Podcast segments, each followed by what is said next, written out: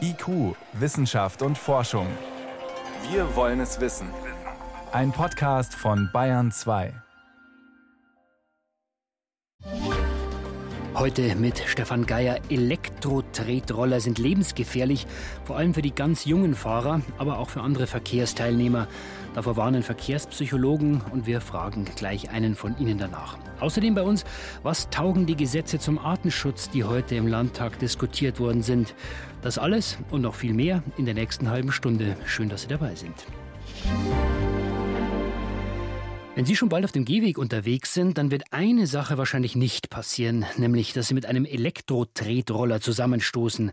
Verkehrsminister Scheuer ist ja zurückgerudert. Die Flitzer dürfen unanders als ursprünglich geplant nicht auf dem Gehweg fahren. Trotzdem, daneben, auf dem Radweg, da werden sie bald unterwegs sein, auch mit Kindern ab zwölf Jahren drauf.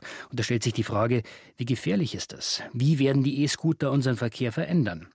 Das konnte ich vor der Sendung Wolfgang Fastenmeier fragen. Er ist Präsident der Deutschen Gesellschaft für Verkehrspsychologie. Meine erste Frage, spielen wir doch mal Fußgänger. Der Gehweg ist also zukünftig tabu für die Elektro-Tretroller. Sind damit auch die Probleme vom Tisch oder nur verlagert auf den Radweg?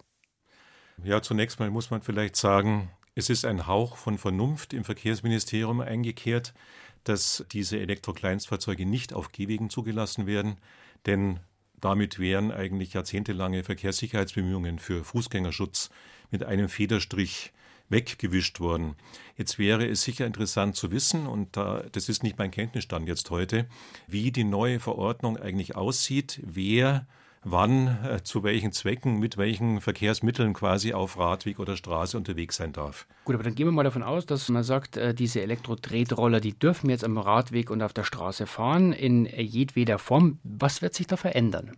Es ist so, dass grundsätzlich Mischverkehr unter Umständen als problematisch betrachtet wird.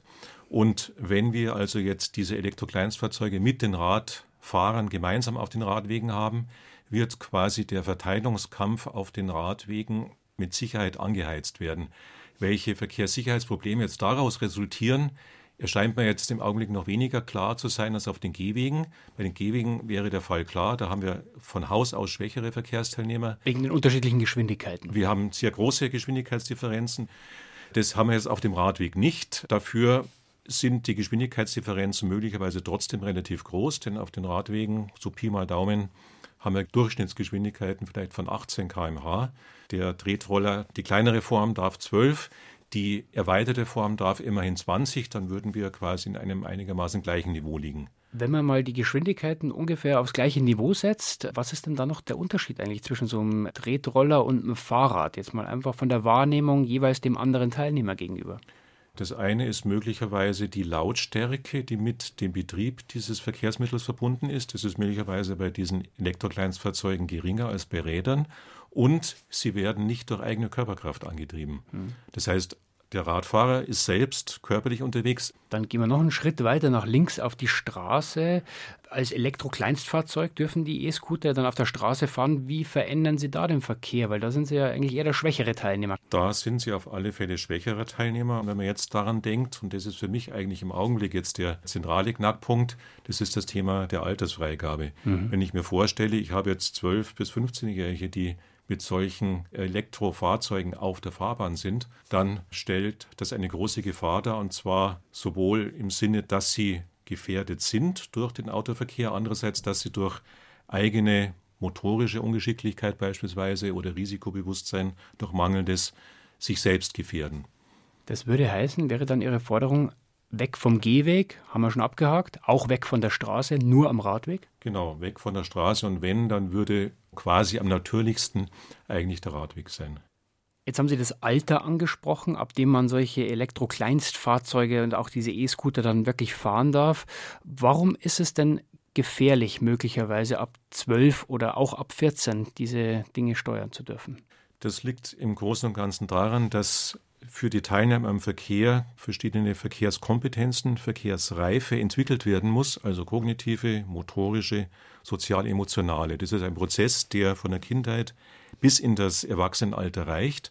Und gerade der Bereich 12 bis 15 ist hier besonders sensibel, weil sich bestimmte Fähigkeiten, zum Beispiel selektive Aufmerksamkeit, erst beginnen auszuprägen weil die motorische Entwicklung, die Bewegungsgeschicklichkeit vielleicht so gerade jetzt am Ende der Entwicklung angelangt ist, aber innerhalb großer Altersvariation und weil auch die Gefahrenwahrnehmung, die Gefahrenerkennung dieser Kinder und Jugendlichen noch nicht so ausgeprägt ist, dass es eine sichere Verkehrsteilnahme erlaubt. Das heißt, Ihr Fazit, Herr Fastenmeier, bei aller Kritik, wenn wir so eine neue Mobilität wollen, umweltfreundlicher wollen wir sein, wir wollen vielfältiger, müssen wir dann nicht jede Chance nutzen, eben auch sowas wie die E-Scooter? Meines Erachtens unterliegen wir hier politischen Zauberworten, die lauten Digitalisierung und E-Mobilität. Und unter diesen Zauberworten werden im Grunde wirtschaftliche Erwägungen ins Feld geführt. Es werden bestimmte Sektoren der Wirtschaft gestärkt ohne dass im Grunde Rücksicht genommen wird auf Gesundheit, Leib und Leben von Verkehrsteilnehmern und auf Verkehrssicherheitsbelange. Das heißt raus mit den E-Scootern. Ja, für mich sind sie nach wie vor eher so etwas wie ein Spielzeug und es stellt sich die Frage, wie viel davon hat tatsächlich im öffentlichen Raum verloren. Vielen Dank. Das waren Informationen und Einschätzungen von Professor Wolfgang Fastenmeier, Präsident der Deutschen Gesellschaft für Verkehrspsychologie. Ich danke Ihnen für den Besuch im Bayern 2 Studio. Ja, ich danke auch.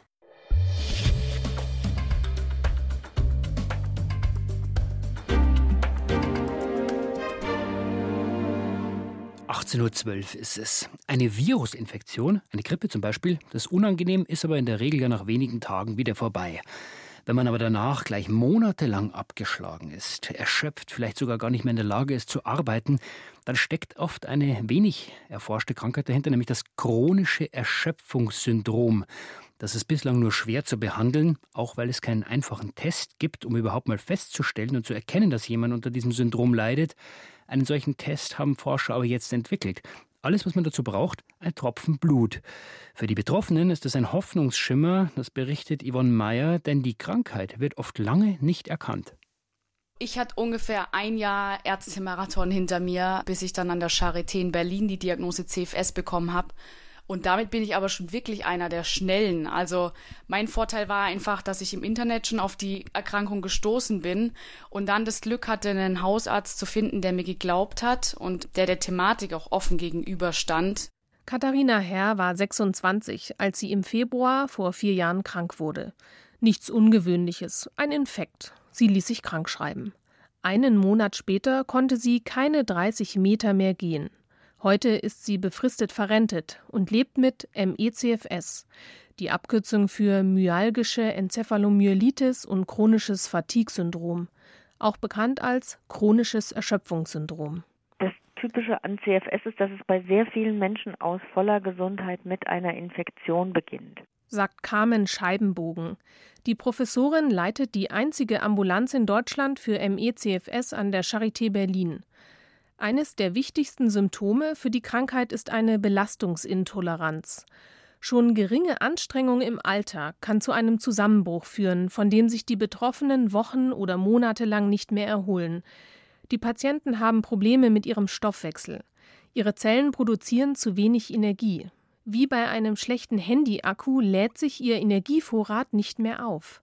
Drei Viertel der Erkrankten sind dauerhaft arbeitsunfähig, 25 Prozent sind so schwer betroffen, dass sie ihre Wohnung nicht mehr verlassen können und pflegebedürftig werden. Ein Forscher aus den USA hat nun erstmals einen Bluttest entwickelt, der Proben von ME-CFS-Patienten zuverlässig von gesunden unterscheiden konnte. Ron Davis von der Stanford-Universität in den USA hat dafür 40 Blutproben untersucht je 20 von gesunden und 20 von erkrankten Personen. Die hat er mit Salzlösung unter Stress gesetzt und dann die Leitfähigkeit der Zellen gemessen. Bei MECFS gab es einen deutlichen Ausschlag. Doch es ist eine kleine, vorläufige Studie, denn ob das Signal, das dabei gefunden wurde, tatsächlich mit MECFS zusammenhängt, das konnte diese Untersuchung nicht zeigen. Das heißt, im schlechtesten Falle zeigt es bei vielen anderen Erkrankungen auch eine Veränderung. Bis heute ist der Bluttest von Ron Davis aber der erste seiner Art. Man kann die Krankheit momentan nur anhand von Symptomen bestimmen. Der Forscher wird demnächst damit beginnen, weitere Blutproben mit dem Test zu untersuchen. Ein ähm, einfacher Bluttest würde natürlich nicht nur den Vorteil haben, dass man die Diagnose viel schneller stellen könnte, sondern würde auch leichter dazu führen, dass man klinische Studien machen könnte, die man dringend braucht, um Medikamente zu entwickeln. ME-CFS ist eine unsichtbare Krankheit.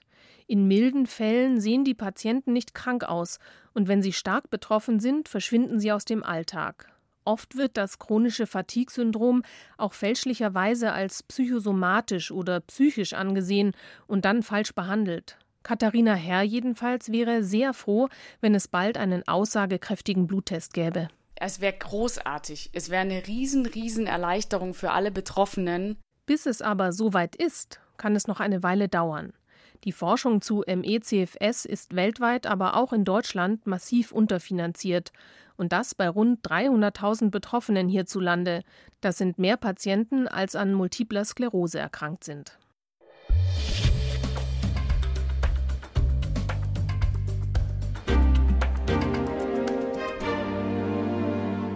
Über eine Million Tier- und Pflanzenarten sind weltweit vom Aussterben bedroht. Manche sprechen schon davon, dass das weltweite Artensterben vielleicht sogar noch gefährlicher ist für uns Menschen als der Klimawandel. Im Bayerischen Landtag sind heute zwei Gesetze diskutiert worden, die die Arten bei uns besser schützen sollen. Die Regierungskoalition hat ja den Vorschlag des Volksbegehrens Rettet die Bienen übernommen und will selbst sogar noch eins draufsetzen. Wir wollten wissen, was halten eigentlich Wissenschaftler von diesem Paket? Gehen die Maßnahmen weit genug angesichts des weltweiten Artensterbens? Meine Kollegin Renate L. hat sich das Ganze angeschaut und sich umgehört. Renate, wie war denn die Resonanz unter den Fachleuten? Die Resonanz war gemischt. Vielleicht fangen wir mal mit etwas Positivem an. Bayern soll nachts wieder dunkler werden. Da geht es um das Thema Lichtverschmutzung, also sprich Licht, das Insekten anlockt. Genau, die dann an den Lampen verbrennen und sterben oder die nicht mehr fressen, weil sie durcheinander kommen oder sich auch nicht vermehren. Also sollen öffentliche Gebäude nach 23 Uhr nicht mehr angestrahlt werden und stark leuchtende Werbetafeln außerhalb von Ortschaften sollen auch ausgeschaltet werden. Mhm. Das ist eine gute Sache, nicht nur für den Insektenschutz, sondern auch für all die Tiere, die Insekten fressen, also für die gesamte Nahrungskette. Da hat das Begleitgesetz der Regierungskoalition auch tatsächlich sogar noch was draufgesetzt und präzisiert. Ein anderes Vorhaben, das sicher auch einiges bewirken könnte und auf positive Resonanz stößt, betrifft die staatlichen Wälder. Die sollen zukünftig vor allem dafür da sein, die Artenvielfalt zu erhalten und zu verbessern. Die Staatsforsten waren ja auch bisher schon einer naturnahen Forstwirtschaft verpflichtet, aber jetzt sollen 10 Prozent der Staatswaldfläche Teil eines Biotopnetzwerks werden. Und dieses Netzwerk, das soll sich durch ganz Bayern ziehen, nicht nur mit Wäldern, sondern auch mit allen anderen Lebensräumen, Wiesen, Feuchtgebiete, Bäche und so weiter. Weil ja oft beklagt wird, dass diese Schutzgebiete eigentlich zu klein sind. Genau, und deswegen sind diese Verbindungskorridore auch so wichtig. Aber natürlich liegen zwischen den Korridoren und Schutzgebieten immer noch große Agrarflächen in Bayern. Was soll sich da ändern?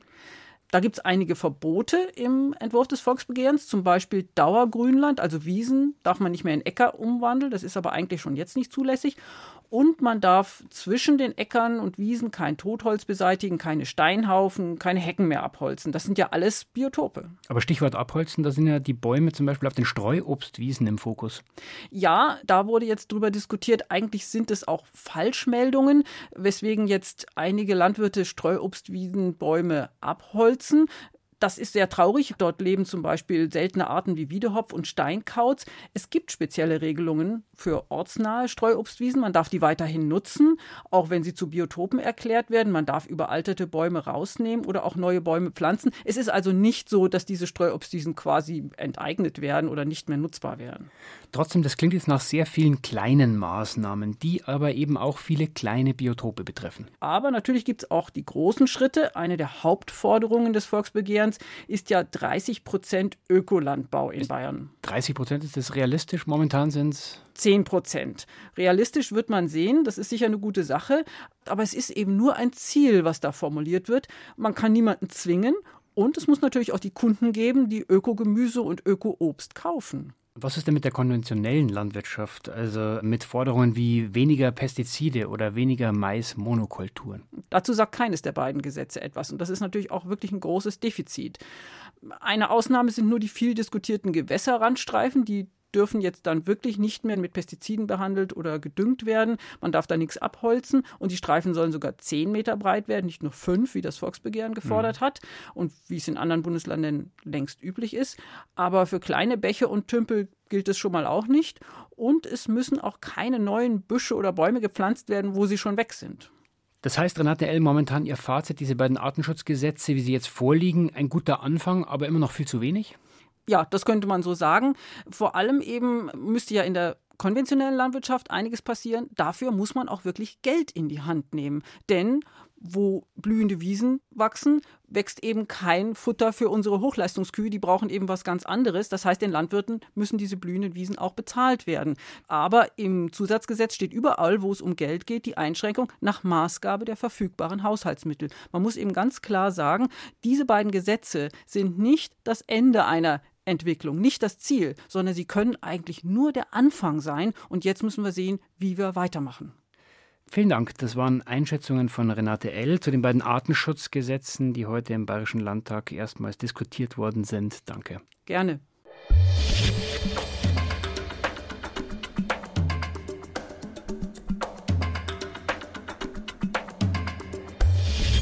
Wissenschaft schnell erzählt.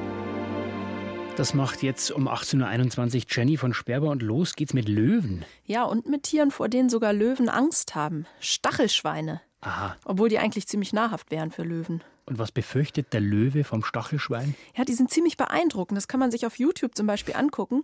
Da ist ein Stachelschwein, das schlägt zwölf Löwen in die Flucht. Das stellt seine langen Stacheln auf und dreht sie dem Angreifer zu. Und die Löwen, die Stachelschweine trotzdem angreifen, die zahlen das manchmal mit ihrem Leben. Wie, die werden dann erstochen oder ist da Gift dran? An den nee, aber die Stachel haben Widerhaken und die bleiben hängen. Und die Löwen kriegen die nicht mehr raus, höchstens wenn andere Löwen ihnen helfen. Die Biologen haben sich jetzt 50 historische Fälle angeschaut, wo Löwen von Stachelschweinen verletzt oder auch getötet worden sind, haben sich auch Röntgenbilder angeschaut, um die Verletzung besser zu verstehen. Und da gab es Infektionen an den Knochen und Stacheln in der Nase, sodass die schlechter jagen konnten und ihre Beute nicht mehr riechen konnten. Und manche Löwen sind dann tatsächlich umgestiegen auf leichtere Beute, zum Beispiel auf Menschen. Okay. Die Biologen sagen, wenn Löwen anfangen, Stachelschweine anzugreifen, dann ist irgendwas nicht in Ordnung. Also dann finden die Tiere vermutlich kaum noch normales Fressen. Wir machen jetzt weiter mit dem Thema Menschenfressen. Jetzt wird es aber gruselig. Es bleibt gruselig. Ne? Unsere eigenen, ganz frühen Vorfahren von über einer Million Jahre, die waren offenbar routinierte Kannibalen. Aha, unter welchen Umständen haben die dann ihre Mitmenschen verspeist? Ja, bisher war eine beliebte Theorie, dass das nur bei Hungersnöten der Fall war.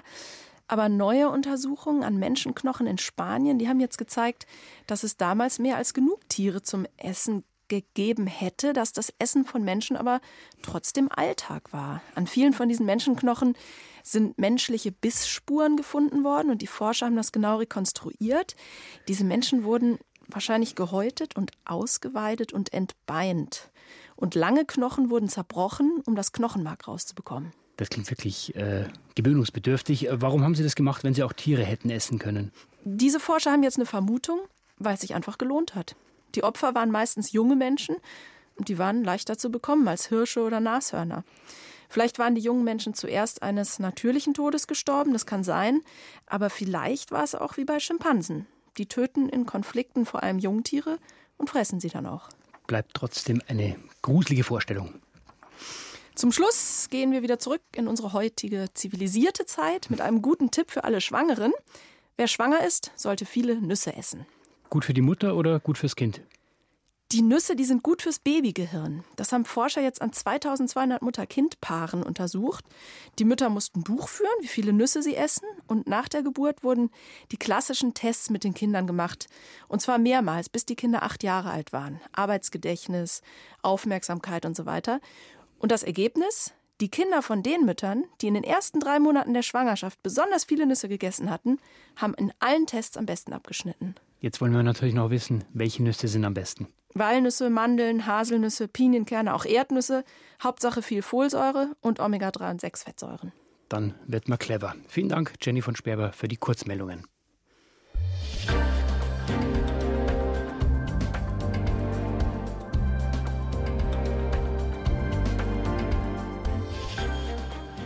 Es ist ein ganz schöner Batzen Geld, den die noch laufende Versteigerung bringt. Bei 5,6 Milliarden Euro stehen die Gebote für die neuen 5G-Mobilfunklizenzen. Da bieten Mobilfunkanbieter einfach gesagt um einen neuen Kanal, mit dem in Zukunft mobile Daten extrem schnell übertragen werden können. Das ist der Nachfolger des 4G-Standard. Viele Schlagworte stehen damit in Verbindung, also Industrie 4.0 hört man oder Smart Home oder auch Highspeed-Internet für alle. Es gibt aber auch Anwendungen von 5G, über die wird bislang kaum gesprochen, obwohl wir damit vielleicht alle bald Fernsehen können. Wolfgang Ziertmeier. Die Berichterstattung über die neue Technik konzentriert sich auf Anwendungen in den kleinzelligen Datennetzen, vom Highspeed-Internet bis zum selbstfahrenden Auto. Dabei macht den 5G-Standard besonders aus, dass er kleine Netze und solche mit großem Verbreitungsradius gleichrangig behandelt. Zu den großen Netzen mit einem sehr großen Ausbreitungsradius gehören zum Beispiel High-Tower, High-Power-Netze, bei denen ein hoher Sendemast starke Signale ausstrahlt. Helvin Lesch, Leiter Verbreitung und Controlling beim Bayerischen Rundfunk. Die Größe unserer Funkzellen ist ungefähr 60 bis 80 Kilometer im Durchmesser. Wir versorgen also mit 160 solchen Sendeanlagen jetzt schon ganz Deutschland mit Antennenfernsehen. Das wollen wir auch bei 5G beibehalten. Wenn Sie dasselbe mit Mobilfunkzellen machen wollten, dann bräuchten Sie ungefähr das Hundertfache, also nicht 160 Standorte, sondern 16.000 Standorte, um dieselbe Abdeckung zu erreichen. Man spricht von 5G Broadcast, weil es im Prinzip genauso funktioniert wie jetzt beim Fernsehen oder Radiohören über die Luft.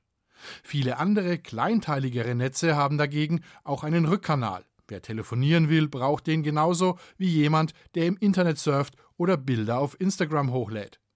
Beim Radiohören oder Fernsehschauen ist er in der Regel nicht notwendig.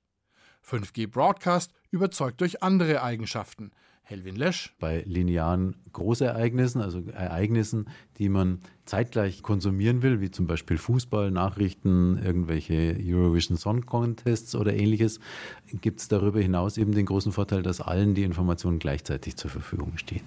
Vor dem Hintergrund, dass nach einer Studie bereits jetzt rund 60 Prozent der transportierten Daten in den Mobilfunknetzen Videodaten sind und der Anteil wohl weiter steigen wird, könnte 5G Broadcast zur Entlastung der kleinteiligeren Mobilfunknetze führen. 5G holt praktisch das Beste aus den unterschiedlichen Netzen für den Endnutzer heraus. Bei einer interaktiven Fernsehshow zum Beispiel könnte 5G Broadcast das Fernsehbild liefern, während das kleinteilige Mobilfunknetz die Teilnahme an der Show ermöglicht, auf einem Gerät. 5G liefert den gemeinsamen technischen Rahmen, es gibt keinen Medienbruch mehr.